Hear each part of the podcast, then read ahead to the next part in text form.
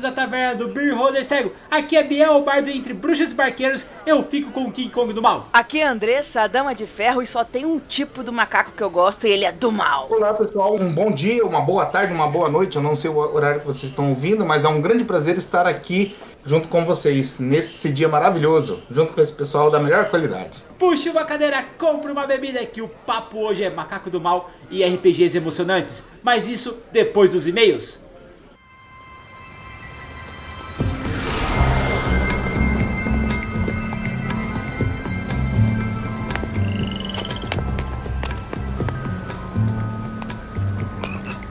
Vida passa diante dos seus olhos no momento em que você morre.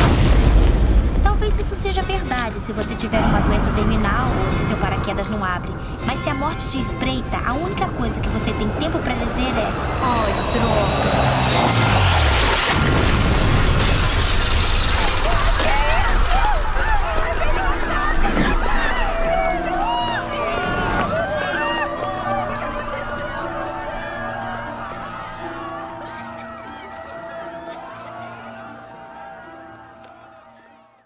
Aí, Prix? Me fala aí, qual foi a fuga inesquecível que você aprontou essa semana? Eu fugi da andada com os cachorros e dormi. Nossa, Prix, é sacanagem, porque você incentiva os cachorros a ficar em casa. Você não pode fazer isso. Só a Zoe. É, e a Zoe, ela é a mãe de todos eles. Daí, automaticamente, eles veem a mãe ficando em casa e eles não querem andar. A Zeldinha começou a travar também. Eu sou um bom exemplo para os meus filhos. nunca, nunca será, nunca será.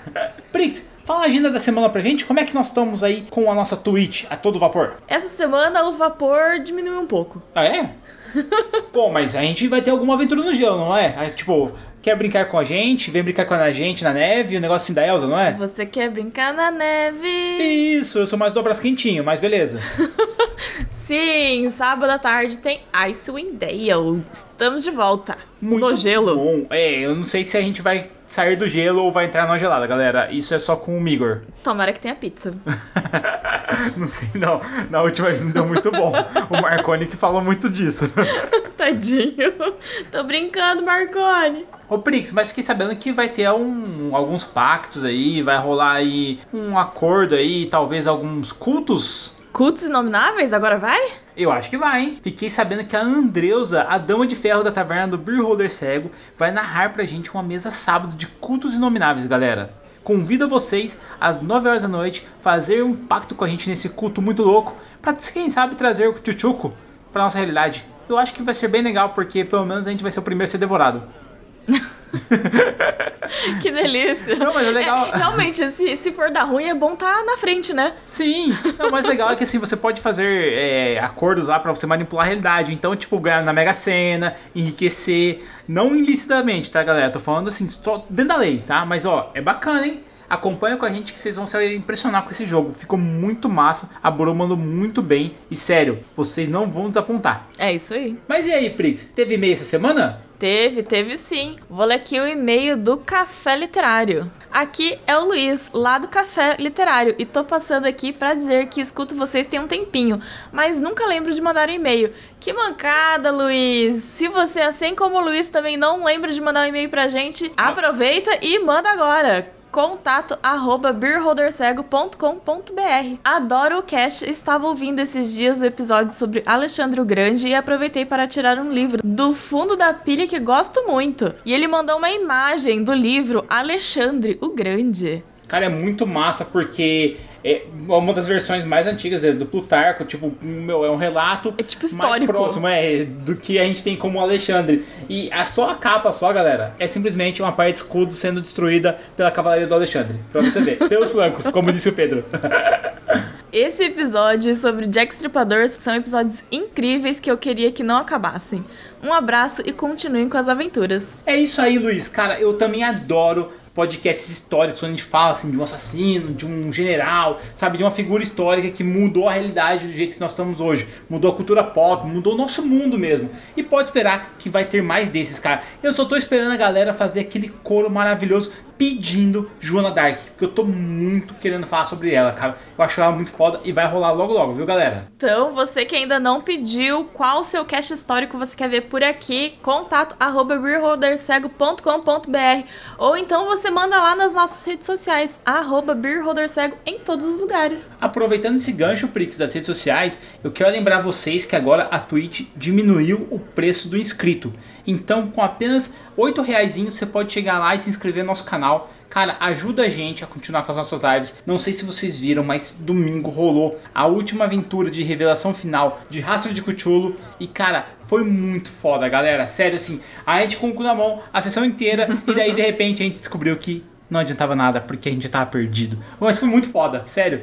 Assim, Tipo, aquelas mesmas. Aquela aventura que você pergunta assim: ah, você prefere morrer ou ficar doido? Então, nesse caso, vocês ficaram os dois. Aham, conseguimos bater os dois. Foi É massa. o paradoxo do. Como que é? O- nós éramos o grupo de Shorning, né? A gente não sabia se a gente tava vivo ou morto, e a gente só ia descobrir se a gente estivesse vivo ou morto se você narrasse pra gente. Se você quiser narrar pra gente pra descobrir se a gente tá vivo ou morto, por favor, chama a gente. A Prince já deu contato já. Contato ou em qualquer rede social, fala assim, Bardo, quero narrar pra você. Tá, tô aqui. Tô facinho. Inclusive, Prince, eu vou puxar aqui mais um e-mail, esse é do Matheus dos Santos. Ele manda assim: Olá, pessoal da Taverna do Beer Holder Cego. Me chamo Matheus, sou ouvinte de vocês há algum tempo já, mas nunca tinha mandado um e-mail. Meu Deus do céu. Que feio, que feio. Depois da dura do bardo no cast 239, decidi que vou sempre mandar. Então, esse é o meu primeiro e-mail de muitos. Sobre o último cast, achei interessante, mas nada me tira da cabeça que o DB Cooper era o Loki mesmo. Cara, a Prince fala isso toda hora, Matheus. Mas sério, eu acho, cara, que sei lá, ele era só um cara na pilha errada. Tipo, ele era um cara muito cheio da grana e falou assim: Cara, que sabe uma coisa? Vou fazer esse rolê. Aí ele pegou um teco-teco, sabe? Tipo, de uns amigos dele ali embaixo tava voando, embaixo do radar Ele e ninguém tá na viu ele. mala?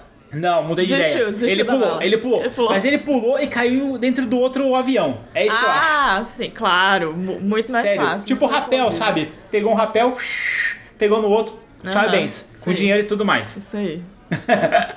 Para não me alongar muito, amo todos os casts de vocês que têm sido minha companhia nesses tempos que não estou jogando nosso tão amado hobby. Continue com um ótimo trabalho que estou juntando as moedas de ouro para logo estar jogando com vocês no grupo de padrinhos. Matheus, esperamos você lá, cara. Aproveita 10 reais só. Quando você tiver essas POs, vem jogar com a gente. Porque eu tenho certeza que o tesouro que você vai ganhar lá dentro é um tesouro de um dragão, cara. Porque só hoje só, mais de 700 mensagens no grupo, cara. A galera tá on fire e vai ter muita mesa. Estamos esperando você, viu? Não só você, Matheus, mas como todos os ouvintes da taverna, vem jogar com a gente que vai ser muito massa, galera. picpay.me barra beerholdercego ou padrim.com.br barra beerholdercego. E manda pra gente um e-mail falando dos sistemas que vocês querem ver a gente falando aqui. Essa semana já tem surpresa pra vocês. Sistema muito foda. Vão apoiar, vão fazer acontecer porque vocês não vão se arrepender, galera. E aí, Prix, bora pro cast? Bora pro cast. Não, não é possível. Tá acontecendo algum tipo de erro?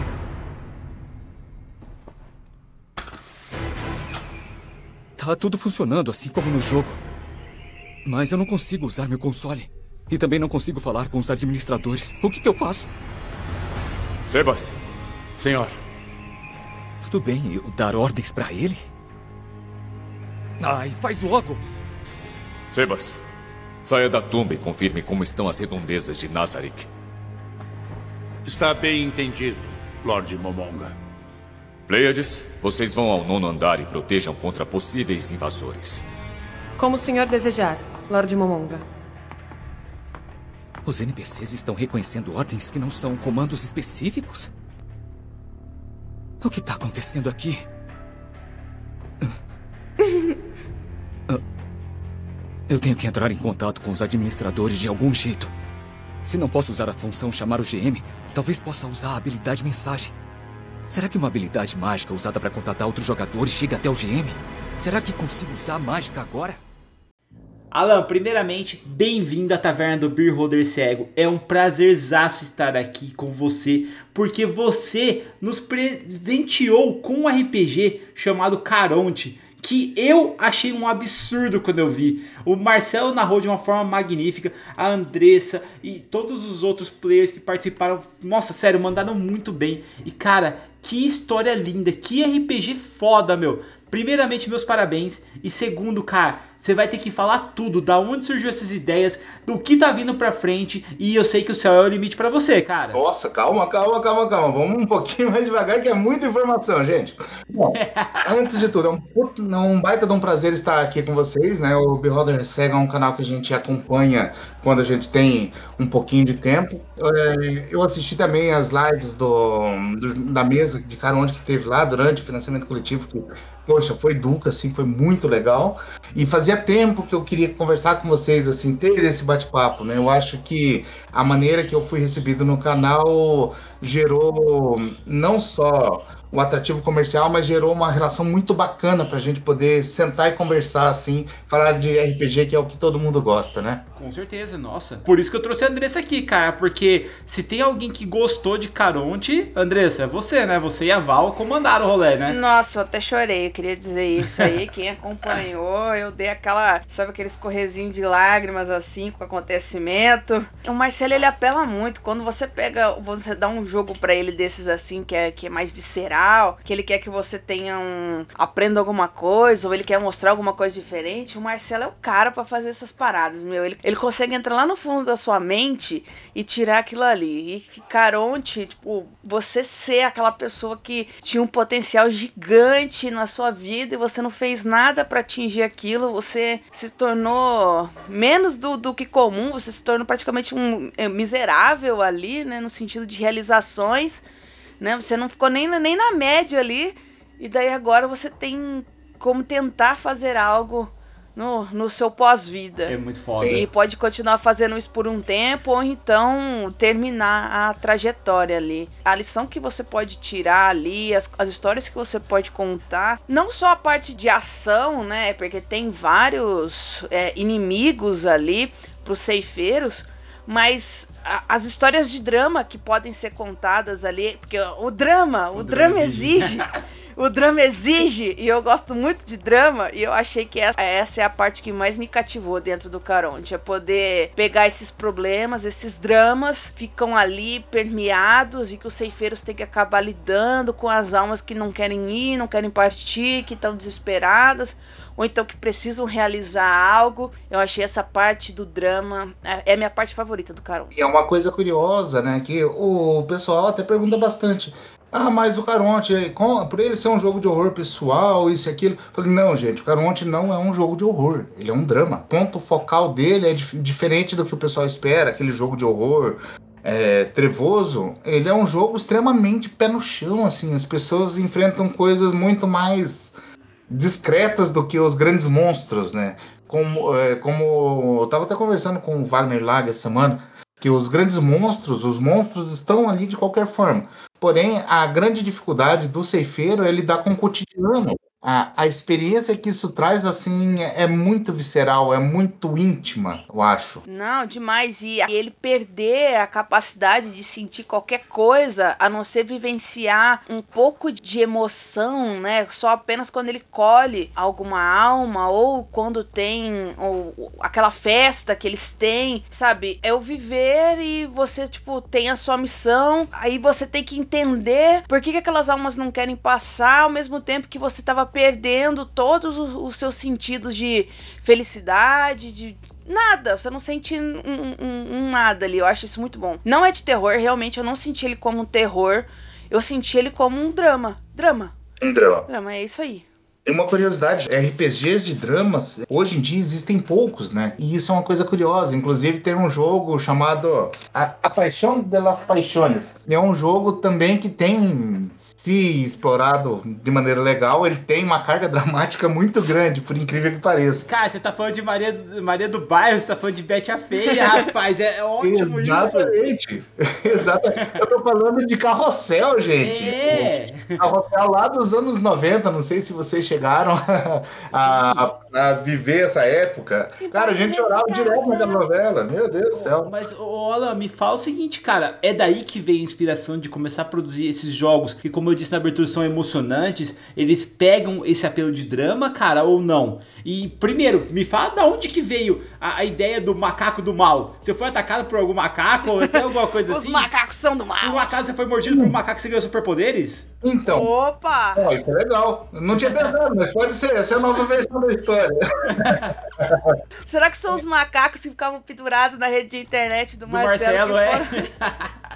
A, a Macaco, a, o, o- a ori- originalmente ela surgiu como um estúdio, né? Eu trabalhava fazendo alguns trabalhos para New Order Editora, inclusive é, os últimos aí foram o Rei dos Mares, o, o, Ars o próprio Ars Mágica e o, e o Bestiário de Numenera. Foram os últimos trabalhos que eu fiz nessa primeira fase da empresa, né? E o nome dela, eu, eu precisava de uma marca que chamasse atenção. Mas o quê? E eu sempre gostei de filmes antigos. Tem alguns filmes bem. Hoje em dia o pessoal chama de cult, né? Que, por exemplo, o Robô Monstro, que é o filme que deu origem ao Macaco do Mal. Porque basicamente ele é um filme que tem, como posso dizer, um robô, macaco, monstro. Que é um, basicamente um robô que um cara vestido de gorila com uma espécie de televisão, de monitor na cabeça. E eu achei, eu sempre gostei, eu sempre achei muito emblemática essa imagem, né? Eu falei, tá aí, vou brincar com isso. Daí comecei a trabalhar a ideia do macaco, do macaco, mas faltava um nome. Eu falei, e se eu chamar ele pelo nome mesmo, né? Que é uma coisa que o pessoal normalmente não se toca da brincadeira, que o macaco chama do mal. O nome dele é do mal.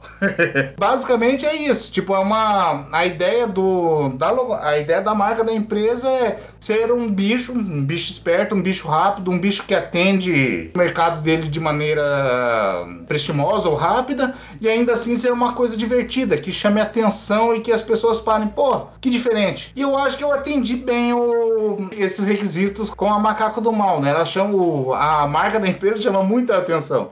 E é Eu o- achei que o macaco era do mal. É, do mal não porque o ele pega é todo do mundo mal. na porrada. É, isso vai comer assim. Quem que vocês estão achando que é o quê? O macaco aqui é do mal. O nome do bicho. Daí, continuando, né, esse mito de origem, né, o monomito da macaco, ela, a ele, eu trabalhei um pouco com alguns projetos da New Order, né, porque é um, foi um período baita legal. É, e durante essa época também a gente, eu e o Carlos Vlotti, trabalhamos a configuração atual da NPCs, né, mesmo não fazendo mais parte da organização por conta dos trabalhos da macaco e da correria da vida. Foi um período muito legal, que foi o período que eu tava voltando ao RPG. Eu joguei muito nos anos 90 e 2000, né? Eu jogo desde 95, 96. Só que eu dei uma boa pausa em 2004, quando foi lançada a quarta edição de D&D. Por que a quarta edição de D&D? Eu fiquei basicamente meio que chateado com o que saiu de D&D na época, né? E não pelo motivo que todo mundo imagina. isso que é o pior. Todo mundo fala, ah, a quarta edição é horrível, é muito mecânica, é isso, é duro, é aquilo, é aquilo outro. Eu desgostei de outra coisa. Uma coisa que eu não consigo gostar, até tem bastante disso no Caronte também, é a ideia de se ter assim a humanidade presente no jogo. E uma coisa que me incomodou profundamente na quarta edição foram os draconatos. Mesmo existindo antes algum ah, o draconato como espécie e tal, Ainda assim, na quarta edição ele se tornou oficialmente jogável. E isso me deixou puto incomodado. Eu sou um baita fã de DD, né, cara? Daí eu enchi o saco e falei: ah, não, vou dar um tempo pra cabeça. Fiquei 10 anos sem jogar. Caraca. 10 anos. Ah, Fui conhecer o mundo de moto, fui trabalhar, fui ganhar a vida, normal, né? Quando. Foi fazer outra coisa. É, fui fazer outra coisa, literalmente. Até os live actions de vampiro eu parei, né? Eu jogo live action há bastante tempo também. Até os live action eu parei de jogar por conta disso. Por fim, um tempo depois eu tava. Isso, um tempinho depois, 10 anos, né? Eu tava no, num bar de um amigo meu aqui em Curitiba, o Dungeons Bar, que é do Heraldo, do organizador do, do World RPG Fest, um evento que a gente tem aí na cena que é bem bacana. E ele falou, cara, por que você não volta a jogar RPG? Um amigo meu aí tá precisando de alguém pra mestrar é, durante o evento lá pra ele, tal, tal, tal, né? Daí, beleza. Daí, quando eu fui ver, era um jogo chamado Shadowrun. Eu falei, ah, legal, né? Shadowrun é bacana. Eu mestrei Shadowrun quando, lá atrás. Daí ele falou, não, cara, é a quinta edição. Eu Falei, quinta? Eu falei na segunda. Foi a reação assim, assim? normal, né? Daí ele me passou o contato do cidadão, comecei a conversar com ele. E o cara se chama Nésio Vargas, que é o editor da New Order. Daí, já, com o tempo, foi, foi se formando essa amizade, né? Foi uma das primeiras mesas de Shadowrun, um evento aqui no Brasil, né? Foi, do- isso foi em 2000 e, acho que 2014, 2015. E a gente foi, vem formando amizade desde então, né, cara? Foi bem legal o evento. Shadowrun é um, um baita de um jogão legal pra caramba, né? Até alguns anos depois a gente fez uma ride de, de Shadowrun, que foi Duca, assim. A menina lá do, se eu não me engano, é lá do Tocantins que ganhou, cara. Ela veio de lá pra cá pra jogar Shadowrun, assim, na, na ride de Shadowrun. Deu um show. Que massa. E o legal, uma das partes legais era que no final da, dessa raids, né? Era que ela negociasse com o dragão. No final do jogo, no meio de toda aquela tensão do Shadowrun, ela achou o telefone e ligou pro dragão. que era o Anésio no outro lado da linha para atender a ligação dela. Pra saber o que, que ela legal, queria. cara. Foi bem legal a, live, a, a raid. E com isso, né, daí depois veio a vontade, poxa, eu vou fazer alguma coisa minha, né, também. Daí eu falei com o Anésio, já tava, os nossos trabalhos já estavam sendo finalizados até então, né. Daí eu fiquei naquela, poxa, eu acho que eu vou tentar a sorte, né, o não já tinha. De qualquer forma, eu vou tentar a sorte para lançar alguma coisa. E eu sempre gostei dessa parte tática do RPG, essa questão do né, de grids, tiles, miniaturismo, eu sempre gostei muito disso. Então é uma coisa que eu falei, ah, tá aí, eu acho que eu vou entrar nesse nicho, né? E eu trouxe o primeiro produto da Macaco, que são os, é, os grids táticos, que é um conjunto de grids para RPG que você estrutura a dungeon dentro dele. Só que com paredes, com objetos de cenário, você realmente monta uma dungeon, né, em 3D. Uhum. E foi muito legal. O pessoal aceitou super bem o produto assim na época. Né? O primeiro financiamento totalmente desconhecido, ele atingiu 20, 21 mil e poucos reais. Caraca. Eu quase caí de costa, na verdade, fiquei assustado, né? Daí, depois disso, lancei vários outros, até chegar o momento do Caronte, né, cara? Eu falei, cara, eu vou lançar um jogo meu. Faz tempo que eu, eu trabalho há anos com, em um sistema né, chamado Code, e eu falei, pô, vou brincar com isso, vamos ver se vai ter aceitação. Mas Daí a gente tava é. conversando aqui em off, ô Alan, que você é, vê que, tipo, não passou da vibe do mundo das trevas que você lá você joga com um vilão. Você é, é pontuado, você ganha por fazer vilanias. Ali a questão do Caronte.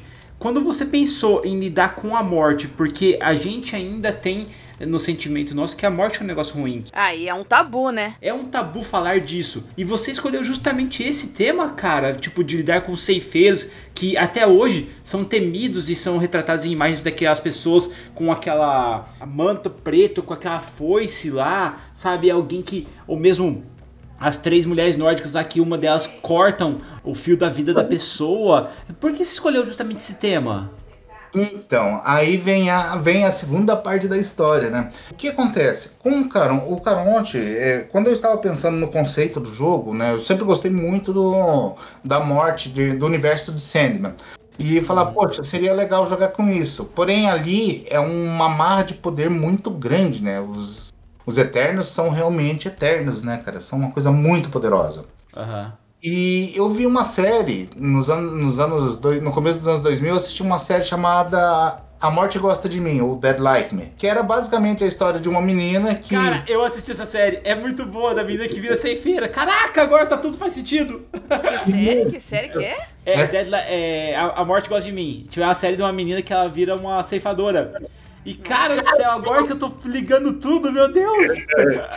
E eu fiquei pensando, poxa, seria legal ter um jogo com algo parecido com a Morte, né? Que é a Morte de Sandman, que é aquela entidade que faz o acolhimento das almas, que é, ao invés de ser algo maligno e tenebroso, não, ela é legal pra caramba, assim, ela é acolhedora, ela chega e conversa, ela, ela guia a, aquela alma a uma passagem. Eu falei, pô, seria, é um conceito bacana de se brincar, né? De se trabalhar. E daí me veio a ideia da série. Daí eu falei, ah, vou juntar as coisas. Pluft. E estamos aí com o Caronte. O conceito básico estava composto, né? Que era a ideia de pessoas que foram insípidas, que não tiveram grandes talentos ou, é, ou não tiveram seu potencial é, todo revelado fazer, é, buscando isso após o fim da vida, porque durante a vida deles, por diversos motivos, eles deixaram isso de lado. Foi assim que o conceito básico nasceu. É, daí depois eu agreguei o, o sistema do Caronte, o sistema Code, né, que é o sistema, basicamente o sistema do jogo, e fluiu muito legal já nas primeiras, nos primeiros testes, né. Daí para chegar ao ponto de lançar ele no, no mercado foi dois palitos assim. É, o, inclusive tem algumas pessoas que eu tenho que agradecer demais, né? Por exemplo, o Carlos Vlot, que é, é, é, um, é uma das pessoas que mais incentivou o Caronte, né? Porque eu achava que ele não estava pronto. Por mim, eu deixaria, eu teria deixado o jogo mais um, dois ou talvez até três anos em desenvolvimento. É, um certo dia daí, a gente conversando na casa dele, ele me agradeçam a ele por isso. Eu falando do jogo para ele e tal, explicando alguns conceitos, daí ele me xingou, falou, cara, vá se. Vá, tá, né? Vá o jogo, caçar sapo no brejo. o jogo tá alucinante, tá pronto, lança ele, vamos trazer esse jogo à vida. Eu falei, ah, não, cara, não tá, falta muito. Ele, não, tá pronto sim, eu vou te mostrar por quê. Daí ele começou a me apontar os pontos, é, começou a fazer apontamento do, das partes do jogo que chamavam mais a atenção, né? Principalmente o- uma coisa, principalmente a questão de não se jogar com um monstro, né? De você não ser a parte maligna da história. Você tá certo, você ainda assim é um pouco, vamos dizer assim, egoísta, né? Você abandonou sua vida por diversos motivos e agora tá tendo que de uma forma ou de outra correr atrás das resoluções para elas. Aham. Isso foi um conceito muito legal. Daí, beleza, eu falei, decidido. Bati o martelo, o Carlos, o Carlos me convenceu, né? Tá, vamos lançar essa belezura. Aí começou a pandemia. Com tudo programado pro lançamento do jogo, os primeiros passos de divulgação, tudo bonitinho. Aí veio a bendita pandemia e, cara, foi o pior momento possível, né, para se lançar um jogo sobre a morte. Sejamos francos. Sim. Lógico. O jogo saiu no meio da pandemia, gente, o financiamento coletivo. É, eu até estava conversando com o Anésio, né? Falando, é, é, pois é, Anésio, o jogo teve um resultado mediano, né? Ele vendeu na primeira fase, deu 10 mil e pouquinho, mas depois mais 2 mil e poucos reais na segunda fase do, do finan- de financiamento, né, na pré-venda. Daí ele, não, cara, o- esse jogo foi teve um resultado fantástico, na verdade. Eu, não, cara, foi bem mediano, assim, né? O, a gente tava trabalhando no, no material, ele tava, a gente tava trocando, sempre troca figurinhas, né, sobre os lançamentos da Macaco. Ele, não, foi um excelente resultado pelo seguinte. é, você lançou um jogo de horror drama no meio de um momento que tá todo mundo sensibilizado pela pandemia. É um jogo que lida diretamente com o aspecto da morte, e isso é uma coisa que normalmente já é incômoda para a maior parte das pessoas. E ainda assim esse jogo teve um baita de um resultado. Ele teve, ele se financiou. Não, o, claro, a gente não faz um financiamento pensando em lucro, né? Mas faz pensando em cobrir os, cursos, os custos de lançamento. E ele cobriu tudo certinho. E, para ser honesto, sobrou até um pouquinho de dinheiro que eu converti nos dados, que foi um dos últimos. Que, que foi a última coisa que saiu, né? A capa dura e os dados que foram um presente da Macaco para os contribuintes do, do projeto. Ou seja, teve um excelente resultado, né, no fim das contas. Sim. E ele falou, e é isso, cara. O jogo tem um baita potencial. Ele, o jogo, ele entrega muita coisa legal para os jogadores. Aí vem outro ponto. O Caronte é um jogo que eu olho a galera. Ele é um jogo mais adulto, óbvio, né? Não é um jogo tão é, para o público adolescente. E a galera que pegou o Caronte não se desfaz dele. Até hoje eu não vi, né? Normalmente a gente está acompanhando essa questão do- dos jogos no mercado. E a galera pega no financiamento, logo em seguida, no fin- financiamento, vende o jogo, ou porque não gostou, ou porque não é o estilo dele. E quem pegou o Caronte durante a campanha de financiamento coletivo, tanto a primeira quanto a segunda fase, até hoje está com os livros. Eu nunca vi um livro do Caronte sendo vendido na- nos mercados de RPG assim. é, digamos, ah, não gostei do jogo, eu é, não é meu, meu perfil de jogo, não quero mais. Eu vejo a galera que comprou guardando o jogo com todo o carinho do mundo, né? Quem adquiriu ele realmente gosta do jogo pra caramba, tipo, guarda com todo carinho. E muita gente é, vê o jogo e fica, fica preocupado em pegar que é o, Caronte em mãos e falar, pô, será que é um jogo que o meu público vai aceitar? Que, é- que os meus jogadores vão aceitar? Porque ele é um jogo realmente de tema pesado, né? Como ele lida com essa questão do drama da morte, é algo que a galera acaba ficando intimidada. Eu queria passar a palavra agora, Alan, pra quem jogou, pra quem sentiu na pele aí o jogo. Andressa, fala pra mim um pouquinho da sua experiência com Caronte. A gente jogou Caronte, o, o RPG ainda tava em financiamento. Foi o Marcelo, Marcelito, saudadezinhas, Marcelo, que narrou pra gente. Ele convidou, ele falou assim: galera, eu tô lendo um RPG aqui, sensacional, assim, assim, assado. E eu queria chamar vocês pra jogar. E a temática dele é o seguinte: a vida de vocês foi menos que mediana. Tipo, vocês tinham um grande poder, vocês podiam ter sido tipo, ó Concor, vocês podiam ter sido aquela coisa que faz diferença na Terra. Mas por motivos motivos chamado vida, aconteceu e vocês acabaram sendo empurrados até um ponto em que vocês não foram nada mais que medíocres. Mas vocês acabaram morrendo e vocês morrem. Vocês morrem em algum momento. O jogo começa a partir do momento que vocês morrem. É a hora que o, o fim, na verdade, é o começo. As, as cortinas se encerram e aí começa o trabalho. Isso é uma coisa curiosa, né? O pessoal fica assim, todo mundo pensando em evitar o jogo da morte todo momento, né? No jogo de RPG. E no cara, onde você começa morrendo. É. é, muito, é muito ao contrário. Sim, e daí você fala, pô, meu, um, um jogo onde começa a hora que você morre? Como, que, como é que um negócio desse vai funcionar? Né? O Marcelo falou, não, confia, confia. Eu quero que vocês pensem é, na criação de personagem, algo que o, que o seu personagem sempre sonhou, ou sempre que ele, que ele quis ser, alguma, quando ele era criança, né? Porque tudo começa quando, quando você é criança, algo que ele queria ser, algo que ele tinha expectativas. E o que, que foi acontecendo na vida, né? O que, que gerou ao, ao redor desse personagem para no fim ele se sentir extremamente frustrado com tudo aquilo que ele faz. E eu quero que vocês pensem na morte dele, como que esse personagem morreu que, que ele tentou fazer. E no caso, a minha personagem sempre tinha um, um interesse gigante por heróis. E a, o interesse dela era. Ela queria fazer parte da galera que salvava os outros, fazia as coisas, ah, sei lá, talvez ser uma bombeira, algo do tipo, uma médica. Só que a vida, a vida não foi muito feliz com ela e uma, uma família conturbada, uma, uma criança retraída, reprimida e tudo mais, e acabou num cubículo 2 por 2 ali, trabalhando com sabe sei lá o que. E ela morreu tentando salvar uma criança de ser atropelada. Foi um, foi um lampejo de, de algo que ela poderia ter sido. Então a gente acordou, né, ali e descobrindo que a gente não tinha sido mal o suficiente para descer de tobogã no inferno. nem bom o suficiente, nem espetacular o suficiente para ir para o céu ou para outro lugar. A gente só tava ali. E surgiu a oportunidade de, de, olha, vocês podem tentar fazer a diferença. Agora, vocês não fizeram diferença em vida, mas vocês podem tentar fazer a diferença em morte. Sim.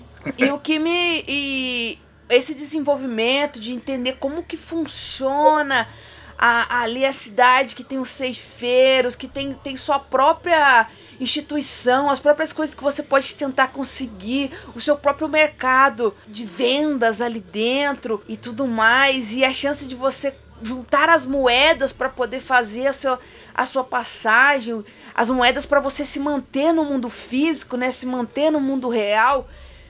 E quando a gente se deparou com um espírito, né? Que foi o, plot do nosso jogo, um espírito que tava. A gente não pode deixar um espírito muito tempo, porque senão ele vira. O, o espírito corrompe, né? Ele precisa ser encaminhado. Isso ele mesmo. não queria ir. É, ele, senão ele vira um, um obscuro. Ele não queria ir por conta da filha. Que ele tinha abandonado há muito tempo, que ele tinha renegado durante muito tempo. E o pedido dele para ir é que ele tivesse um, um, um, o perdão da filha dele. Nossa. Era o que ele precisava cumprir para o espírito dele decidir que ele, que ele ia sair, sabe? Sim. E a gente e ele não era e a gente não pode matar um espírito, forçar o espírito, tipo ele tem que ir tranquilo, sabe? Porque senão o espírito corrompe, ele se ele sair, eu acho que faz muito sentido, né? O espírito uhum. ser forçado a algo. E foi quando a gente teve toda uma experiência de se comunicar com a filha dele, de perceber que tinha algo se aproveitando da filha. E foi quando o meu personagem já morto se matou para poder salvar a menina. Legal, muito, muito legal. E daí todo o discurso, né? Porque o Marcelo faz aquele discurso, galera. Vocês precisam ver. O Marcelo traz toda um, uma reflexão do jeito que ele vai contando. E daí eu não aguentei, né? Deu, deu aquela Chorada. Um pouquinho, não, caiu aquela, aquele cisquinho no meu olho, assim, Era né? poeira, aquela, muita poeira. É, nossa, muita poeira aqui. Muita poeira no lugar. Eu, eu senti que o, o jogo, por mais que ele tenha os momentos que a gente podia lutar, por exemplo, a gente podia ter caído num fight maluco contra a criatura que tava é, absorvendo a menina, né? Tava atrapalhando ela, mas a gente tentou levar na conversa. Eu só me joguei com a criatura de cima do prédio. e torci pros meus companheiros gastarem moedas para me trazer de volta. Mas é. Me perder no limbo. Eu assistindo, eu, tava- eu assisti a sessão, né? E no dia, assim, eu falei, poxa, que legal, né? Que cena bacana. Aconteceu toda. rolou toda a cena, todo aquele momento da cena, eu falei, poxa, que legal, né? Foi a carga dramática colocada pelo narrador ficou muito bacana dentro do jogo. E beleza, eu tava no trabalho, eu trabalhava na, eu tava trabalhando à noite naquele dia, né? Daí tranquilo, quando ia trabalho, fui vir pra casa, dormi. No outro dia eu acordo, o pessoal, cara, cara, vocês viram, não sei o que, a menina chorou na, na live de Caronde, que não sei o que. Gente, calma, calma, calma, foi só uma sessão. E aquilo fez, foi um marco dentro do financiamento coletivo, né? Que o pessoal, um monte de gente começou a procurar o jogo pra saber o- como assim a menina chorou durante a sessão de RPG, o que que tá acontecendo, né? Daí deu uma bela chacoalhada no financiamento coletivo essa situação. E foi tudo muito espontâneo, isso que foi legal. Foi muito bacana. Foi. É porque eu, eu conheço o Marcelo e o Marcelo sabe que o drama, quando é um drama assim, é alguma coisa muito forte, eu, eu gosto de, de, de me entregar ali, de ver o que tá acontecendo.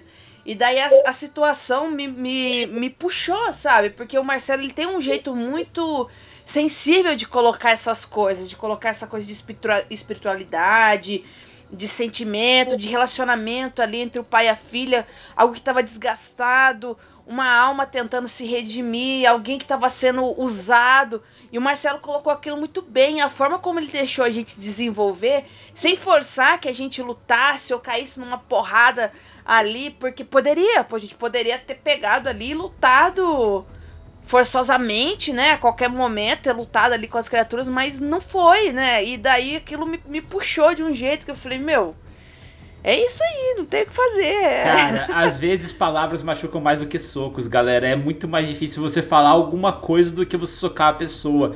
E quando você tá num jogo de RPG que o pai tem uma relação conturbada com o filho, com a filha, é muito complicado. Você tá sempre pisando em ovos, ou como dizem, pisando em sonhos. Como que você vai falar, sabe, com um, com o outro? Você não sabe o que eles passaram, sabe? Foi uma sessão maravilhosa. Assim, o, Alan tá falando aí que chacoalhou o financiamento. Chacoalhou todo mundo aqui, cara. Porque todo mundo tava assistindo, todo mundo tava emocionado já com o que tava acontecendo. E realmente o Marcel, meu, ele manda muito bem, assim.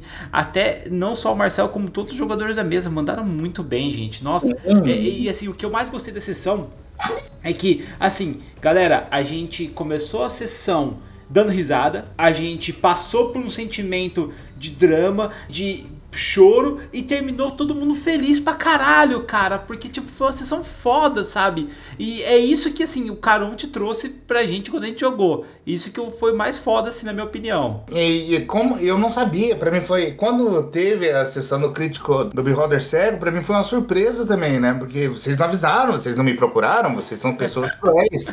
Ninguém me avisou que ia rolar essa beleza. Eu vi, eu fiquei sabendo pelo Rodrigo Morbius, que mandou o link. Olha o que tá rolando, cara, rolando uma sessão de Caronte no canal, tal, tal, tal. Daí eu peguei, né? a- até, com, i- até com isso eu fiz amizade com a Val também, né? Que é uma pessoa Em nossa incrível. defesa, Alan. Nossa senhora, Val maravilhosa. A- Autores de RPG são pessoas inacessíveis. Eles moram em locais érmios, tipo o mestre ancião das sete montanhas, sabe? Então a gente não conseguia falar com você. Como? Desculpa. Eu vou fingir que eu acredito. De qualquer forma, quando eu vi a sessão assim, eu fiquei, cara, que loucura, que doideira que foi esse jogo. Foi muito legal. E daí na, na semana seguinte o pessoal da, já me, deram, me deu outro choque, que foi o pessoal do Crítico X2, né? Lá, lá do Rio de Janeiro, o Bitenco e o pessoal dele. Cara, o, tem um menino lá, o Le- o o Léo Mohamed, ele montou um personagem doideiro o personagem, que alucinante. Ele é, é um personagem que foi que nasceu, foi basicamente criado a vida inteira para ser um terrorista, porém foi morto, morreu do nada em um acidente antes de, de fazer o Morreu o- acidente de bike, né? Foi um negócio assim, tipo, tão frustrante que você, você entra na pele do personagem e fala, cara, que foda isso. É, que, que situação horrível, né? Mesmo sabendo que o cara seria um terrorista, tudo você acaba se compadecendo com ele.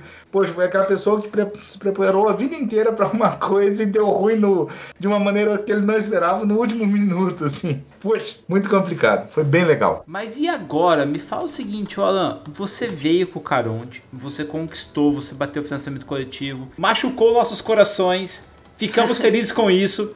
E agora, cara, eu fiquei sabendo que você tá planejando alguma coisinha nova aí que vai estrear essa semana mesmo, cara. Tem. Você pode falar o que disso daí pra nós? Então, antes de falar essa coisa, é- essa coisinha que estreia amanhã, né? Eu tenho uma outra que vai ser meio que exclusivinha aqui. O pessoal do, do grupo do Caronte já sabe, né? O pessoal. O, Opa, exclusividade, adoro.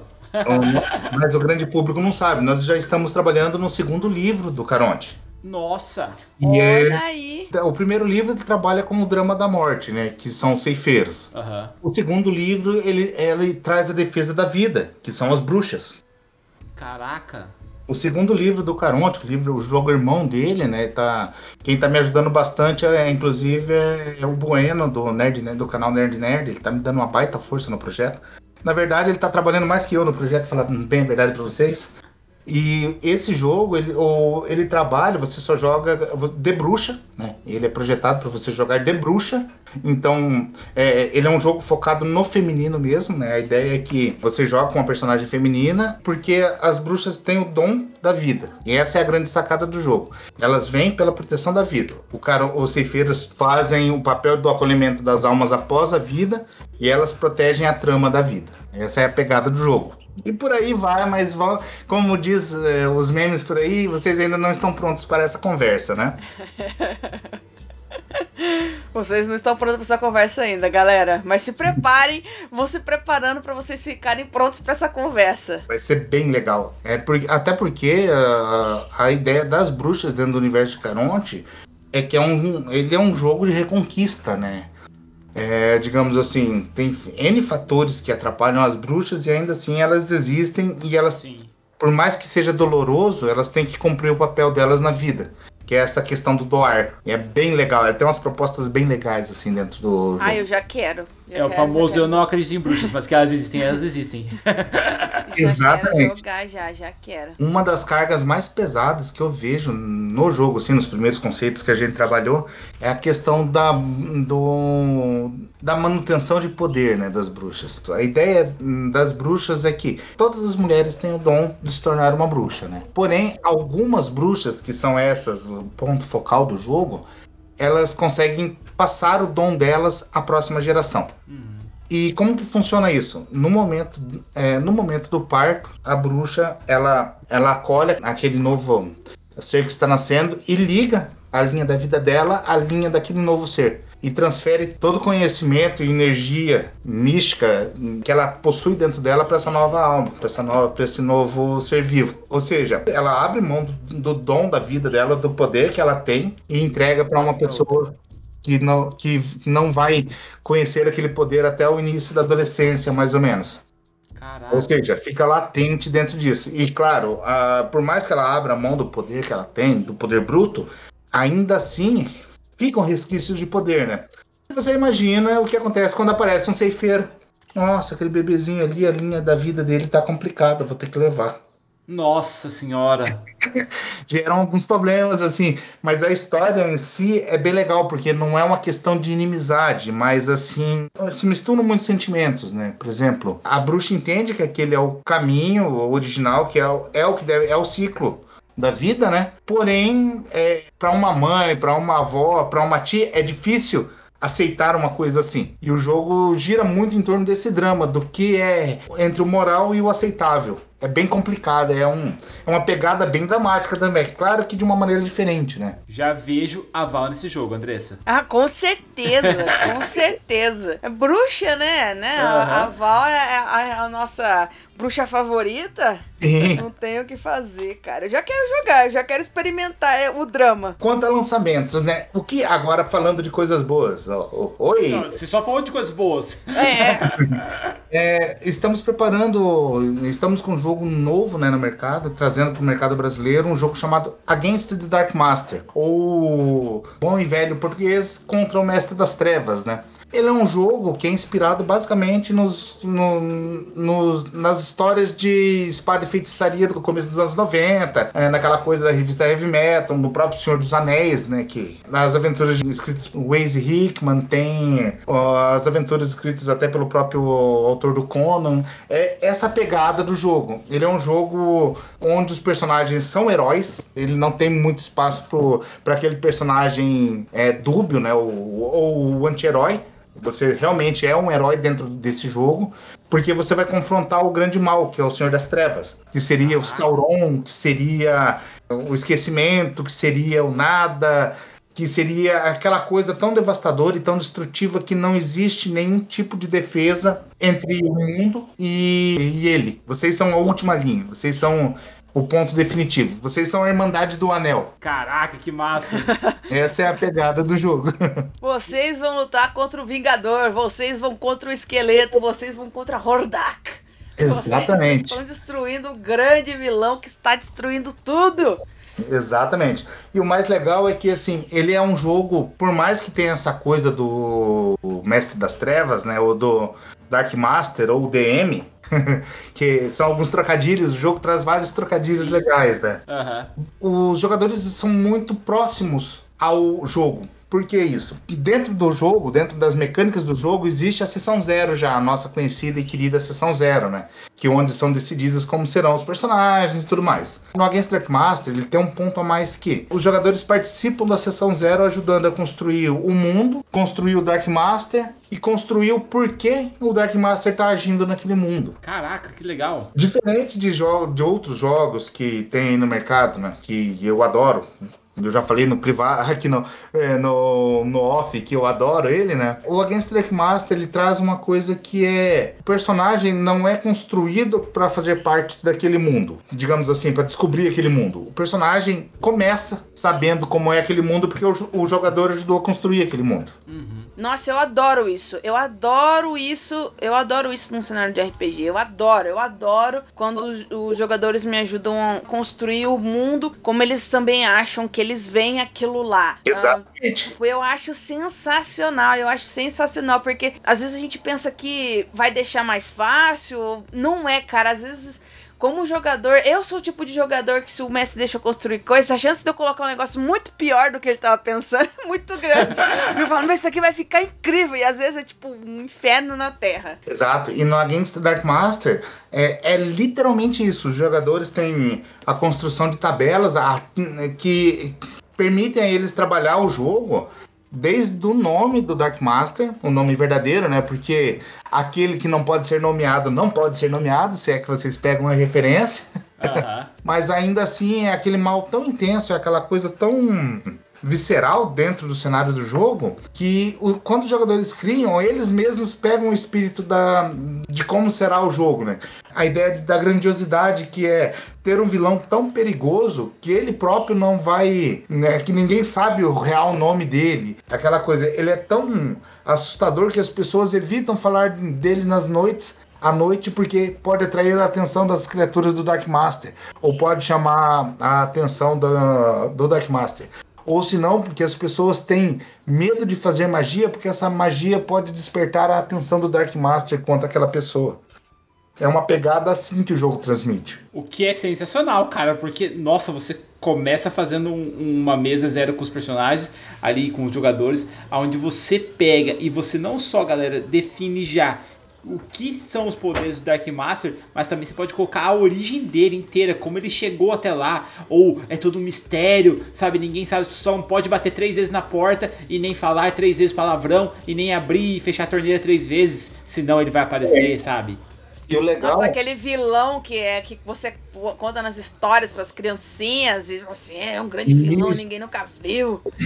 Muito louco. Só achamos os corpos ali, ou não achamos. Sabe o que nós achamos quando a gente abriu aquela casa? Nada. Nada. Não tinha nada. Ele levou tudo. A criancinha, o ursinho dela e toda a família. Mesmo o machado do pai que ele usou para tentar defender a família não estava lá. Ou então aquele grande vilão que você sabe que ele existe, ele tem um grande exército, ele está no alto da torre, mas ele vem definhando. E ele precisa, e ele precisa se a, da, da magia daquela, daquela terra. E é por isso que ele manda o seu exército para cima das pessoas. É por isso que os, os aventureiros têm que encontrar os itens mágicos antes que o grande Lorde das Trevas o encontre e, e, Uhum. absorva o poder e se torne de fato imortal e governante daquele local. E é, e é exatamente essa sensação que o jogo traz, né? Ele torna aquele mal muito vívido e muito realista para os personagens. Aí vem a parte gostosa para o mestre, que é os personagens normalmente acabam sendo criados é, dada a inspiração que os jogadores tiveram durante a criação do mundo e do grande vilão. Ou seja, você não vai ter aquele aquele bardo da magia pélvica no jogo, sabe? Não vai ter aquele personagem que nasceu para ser zoeiro. Pode até ter o personagem zoeiro, mas ainda assim ele vai estar ali e ele sabe que aquele mal é muito real e muito perigoso. Ele não consegue brincar com aquele dragão que ao- pode fulminar ele ao tempo todo e não fulminar ele. Pode alçar voo e destruir aquela vila que tá ali do lado. Sim, exatamente. Dragões. O que falar de dragões, né? É, todo mundo gosta, eu acho que é o top 1 das criaturas fantásticas, né? Prefiro o Beer Holder. No Against Black Master, os dragões eles, dif- eles são criaturas fantásticas, óbvio, né? Porém, eles têm alguns detalhes bem específicos. Por exemplo, cada dragão é um ser único. É, ou seja, quando você vai montar um dragão, ele tem um conjunto de tabelas próprias para ele. E conforme você vai rolando ali, vai surgindo a criatura, né? cara? E o mais legal é tem vários pontos da tabela que você rola, daí cai lá. Você rola uma vez e cai de novo. Role mais duas vezes, ou role mais três vezes. Então você cria umas coisas assim absurdas mesmo. É, dragões assim, tipo Tiamat, ou tipo o dragão do, do. Hobbit, que é aquela coisa absurda. Nicobolas. São bichinhos assim que se tem no jogo, né? E o mais legal, eles podem ou não ser parte do exército do Dark Master, né? Nem todo dragão é mal também. Isso é interessante. Ele trabalha, o jogo brinca muito com essa questão de romantizar o, as consequências do jogo, né? Por exemplo, ah, tem o dragão. O dragão é um bicho extremamente perigoso. Não é um bicho que você confronte ele. Porém, tem um dragão que aí toda a história começa. Bem interessante. O jogo também ele é baseado, é, originalmente ele é escrito, o sistema dele é chamado Open-Ended, que é basicamente o sistema de um jogo antigo que se existe lá do começo da década de 90 chamado Holy Master. Caraca, você vai usar as, as tabelas do Holy Master e tudo mais? Sim, ele utiliza muito do Holy Master, porém ele foi todo revitalizado, né? A equipe de design que construiu o jogo são jogadores antigos de Holy Master e eles retrabalharam, reconstruíram diversas regras para deixar o jogo mais dinâmico, o jogo mais é, funcional. E mantiveram aquilo que fez o Holy Master ser um grande sucesso, né? Como por exemplo o sistema de combate dele utilizando tabelas, né? D100 mais é, e comparadores de tabela. O que é legal, assim, é aquela coisa, você pode, literalmente, você ter um crítico, um descritivo de crítico que você acertou um golpe perfurante na caixa da armadura que trespassou a armadura, atingindo os órgãos internos e, e com a ponta da lâmina saindo do outro lado, coisas assim mesmo. Ou seja, é um jogo que se você pensa, se você entrar em combate, você vai pensar duas vezes antes de fazer algum ato é, desconcertante, né? Ou senão você vai acabar que nem o Boromir. Aham. Almofada de alfinete. E literalmente, até algumas coisas que acontecem exatamente como a morte do. como a trágica morte do Boromir, né? Virou Então, um. mas aí é, é um jogo focado em heroísmo. No caso, nós somos aqueles caras que, meu, tipo, os caras vão, corram, eu vou segurar eles aqui.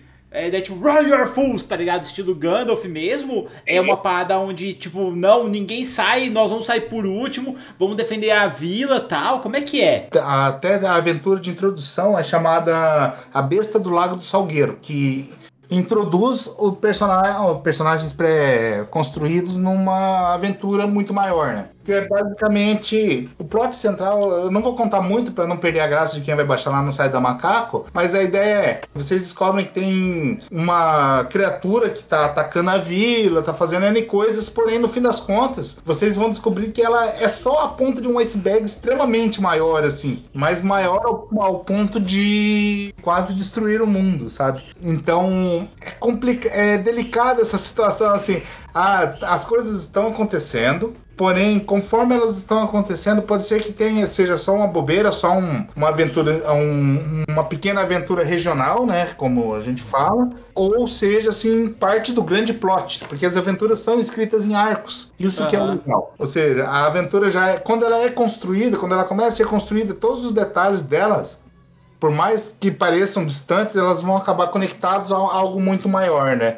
Que é um show de, de, de escritores de forma narrativa. É muito legal. Caraca, que massa, cara. É informação pra caramba.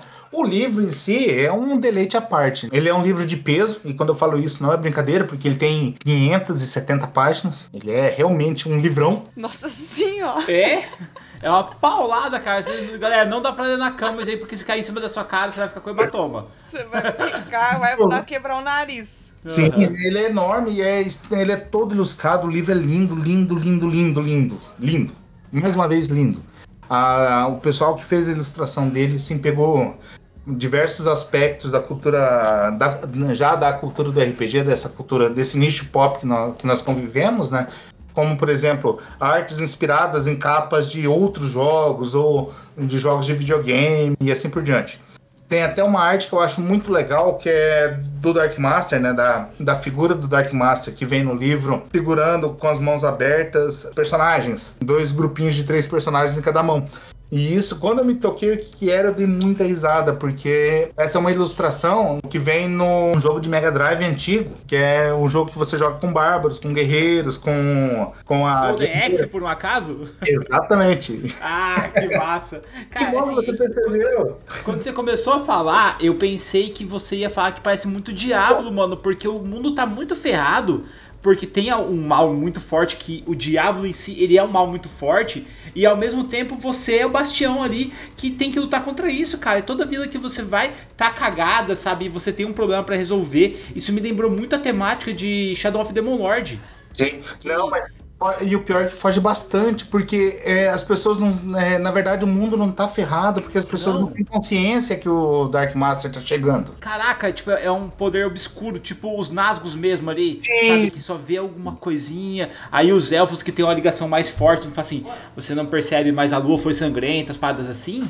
Exatamente. É, é, ele é, é aí que veio um grande perigo. O Dark Master existe, ele é presente, só que ninguém mais acredita nele. É, tanto que é uma coisa que o próprio livro fala bastante, questão do aquele mundo está ali, o mal é real, existe, é palpável, porém as pessoas esquecem. O livro é claro nisso. Ele deixa bem claro que mesmo os, os elfos, com o passar do tempo, eles acabam deixando a, a informação de lado, porque ah, é uma coisa que está tão distante que pode ser que aconteça. Daí, claro, eles são os primeiros a, per- a perceber esse grande perigo. Mas ainda assim, eles acabam deixando o tempo passar. O tempo passa. Isso que é bem legal no jogo.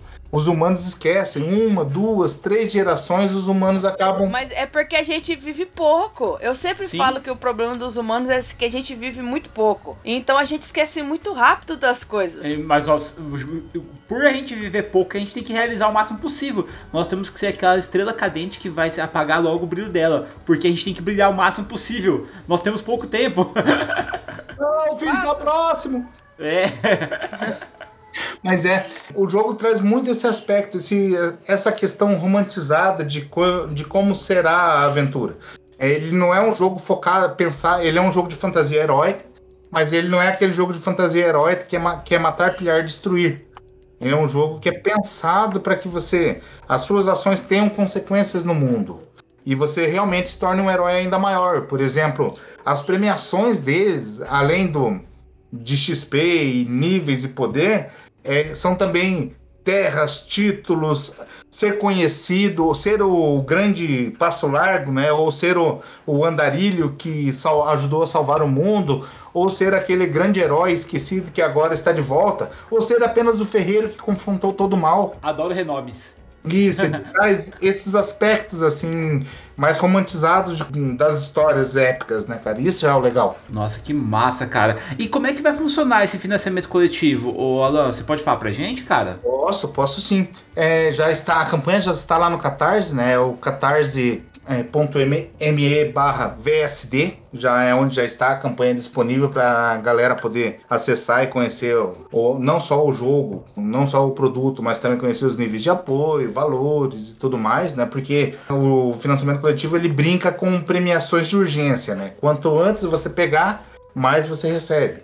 Por exemplo, no dia 1, que é o- são as primeiras 24 horas, ele vai trazer um apoio extremamente exclusivo, né? Que, ó, tá certo, é um valor um pouquinho elevado, até porque né, ele entrega muita coisa, mas ele traz grid, para vocês terem ideia. Ele vai trazer o livro básico e PDF, é, físico e PDF, vai trazer aventura, uma aventura exclusiva dele, vai trazer uma box, é um estojão para guardar o livro e tudo, e tudo mais que vem dentro vai tra- trazer grid, vai trazer token, vai trazer camiseta, vai trazer o Fast Play com as tabelas impressas, vai trazer o Dice Tray, vai trazer todo e todo o resto que for conquistado a pessoa ganha junto. Só que isso vai ser só nas primeiras 24 horas.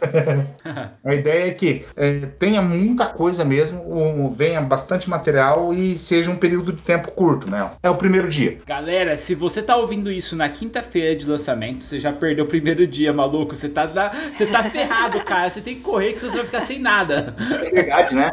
É, e tem para as primeiras 48 horas, vem diversos apoios que são com custo menor também para quem não pôde pegar no primeiro dia, mas ainda assim quer adquirir o, o conjunto de material do livro, né? Claro que daí alguns extras já a pessoa já não vai receber, porque elas são é, exclusivas e a Macaco leva isso muito a sério, de fã- deixar claro que ela promete, né? Os itens de, exclusivos de primeiro dia serão só no primeiro dia, então quem pegar depois, desculpa gente, mas não tem muito que a gente possa fazer, mas ainda assim ele traz um preço 30% menor do que no restante, do que no período normal do financiamento. Passou as, 20, as 48 horas, aí começam os valores normais de financiamento coletivo, né?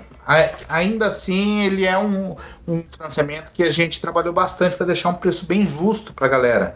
Até porque eu realmente quero esse jogo no Brasil, porque ele é fantástico, cara, ele é muito legal. Todo mundo que teve acesso ao material, que pôde é, experimentar o jogo antes, adorou, assim, achou fantástico, né?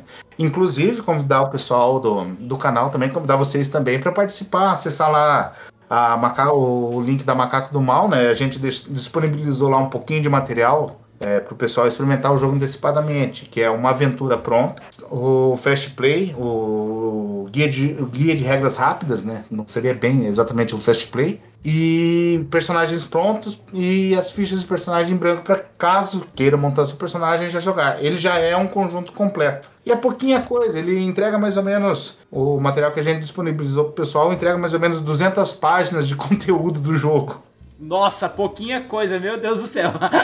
É, Imagina se fosse muita, né? pouquinho. Até o Wagner falou que eu tenho que parar com essa mania e trazer fast plays que sejam realmente fast plays, né? Aham.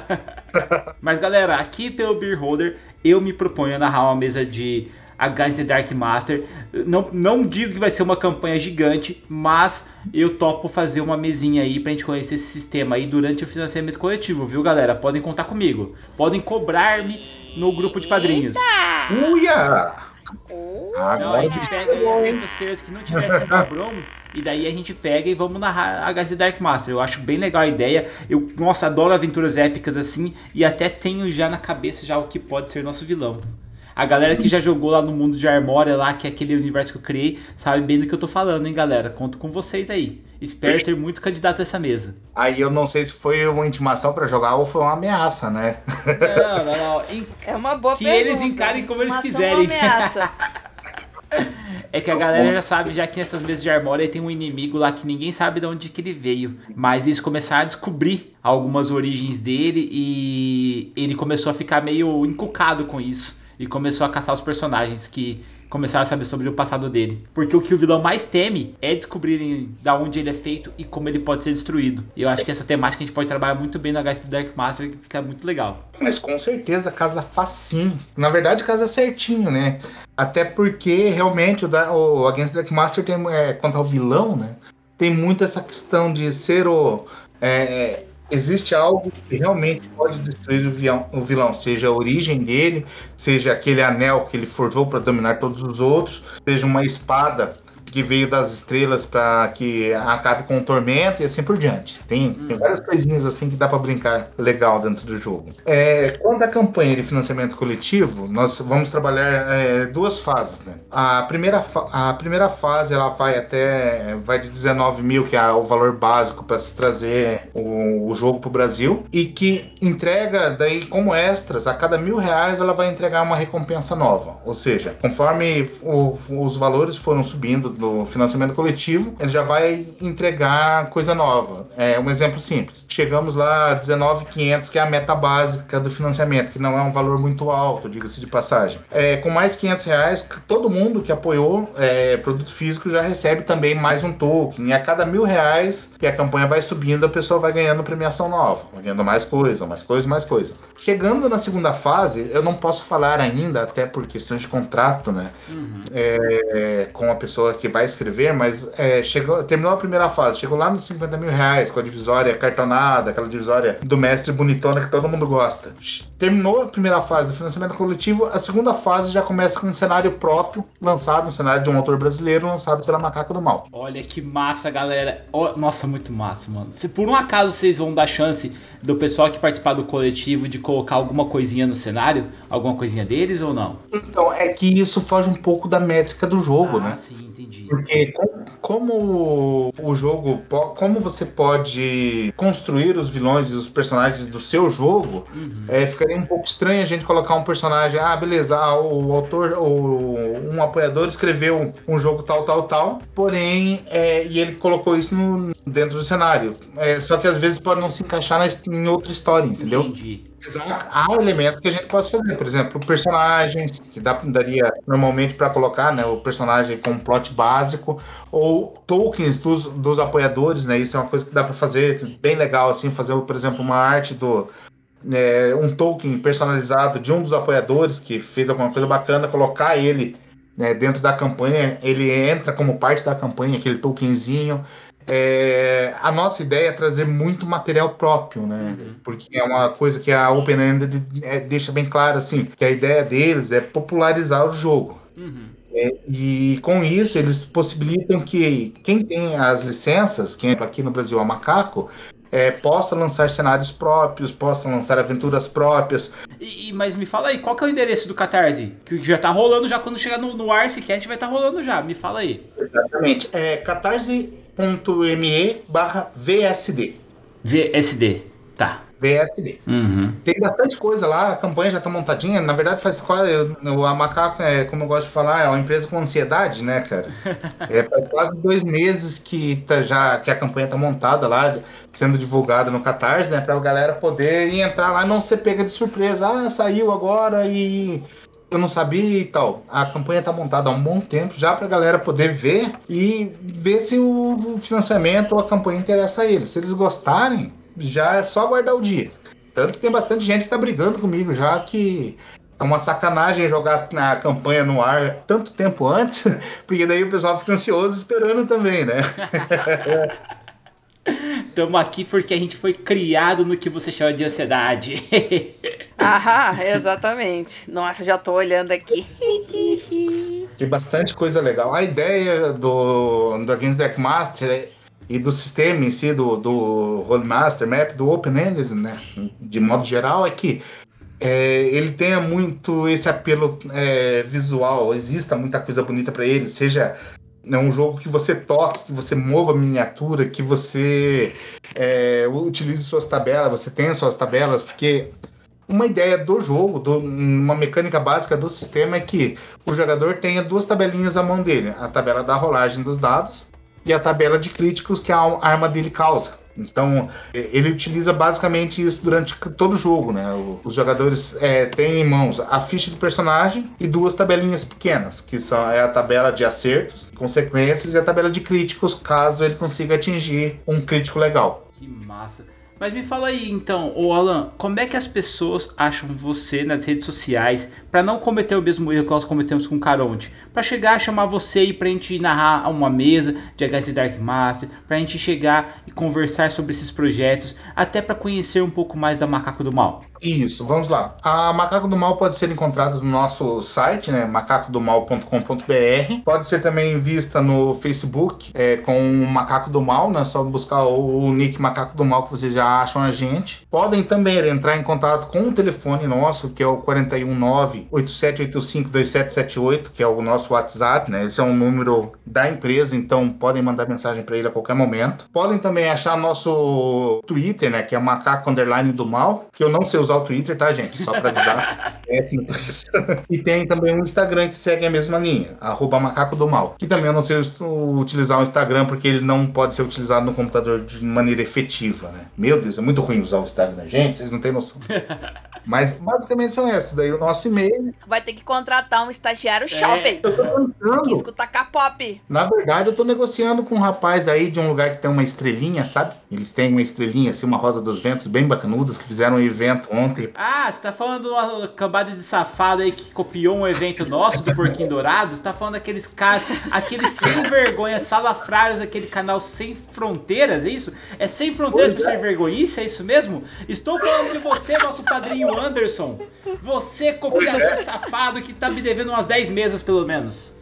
Pois é, o Anderson, Só 10? Ele tá te devendo só 10? tá te devendo pouco, então. o Anderson é uma pessoa incrível, né? Demais, cara. Nossa, o Anderson é muito Diverte bom. ele, Gosto demais dele. Tá vendo, assim, é, procurando parcerias, né? Pra poder fazer a macaco florescer. Nossa, que coisa horrível. Um macaco florescendo deve ser uma coisa estranha. Não, nós vamos, nós estamos procurando parceria para fazer a Macaco do Mal se tornar o King Kong do Mal. É isso. O King Kong do mal. Bom, King. Kong do mal. Porque o, O problema é que achar um- tem que ser maior que os outros.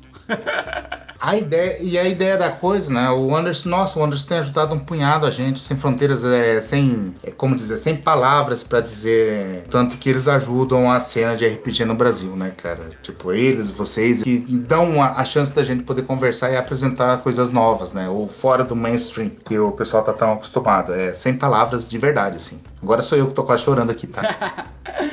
Cara, estamos aqui sempre de portas abertas e eu queria agradecer mais uma vez a sua presença aqui no podcast. Você está mais do que convidado para voltar quando lançar Caronte 2, quando lançar Bruxas aí. Por favor, já estendo o convite, venha falar com a gente. Eu quero fazer um cast com você, com o Marcelo e com a Val. A gente vai ter que casar essa data aqui para falar sobre esses RPGs mais emocionantes, assim, porque, sério, assim, eu acho que eu nem vou participar. Se você der meu lugar pra Andressa aqui, porque eu acho que são pessoas mais emocionantes do que eu até falando aqui.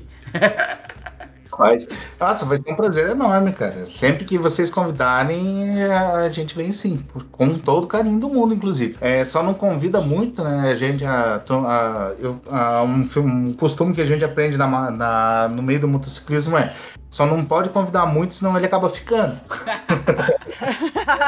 Tava fazendo um puxadinho no canal ali. Mas não, super agradeço o convite, assim, fico sem palavras para expressar o, o quanto vocês ajudam a gente a divulgar nosso trabalho. De verdade mesmo. Deixa com a gente, Alan, que nós vamos mandar muito bem. Vamos fazer esse macaco do mal se tornar um King Kong do mal. E eu vou subir o som dessa taverna aqui no melhor estilo, aonde nós vamos escalar o Empire State, porque a macaco do mal não tem limites. Falou, tchau, tchau! Falou, gente!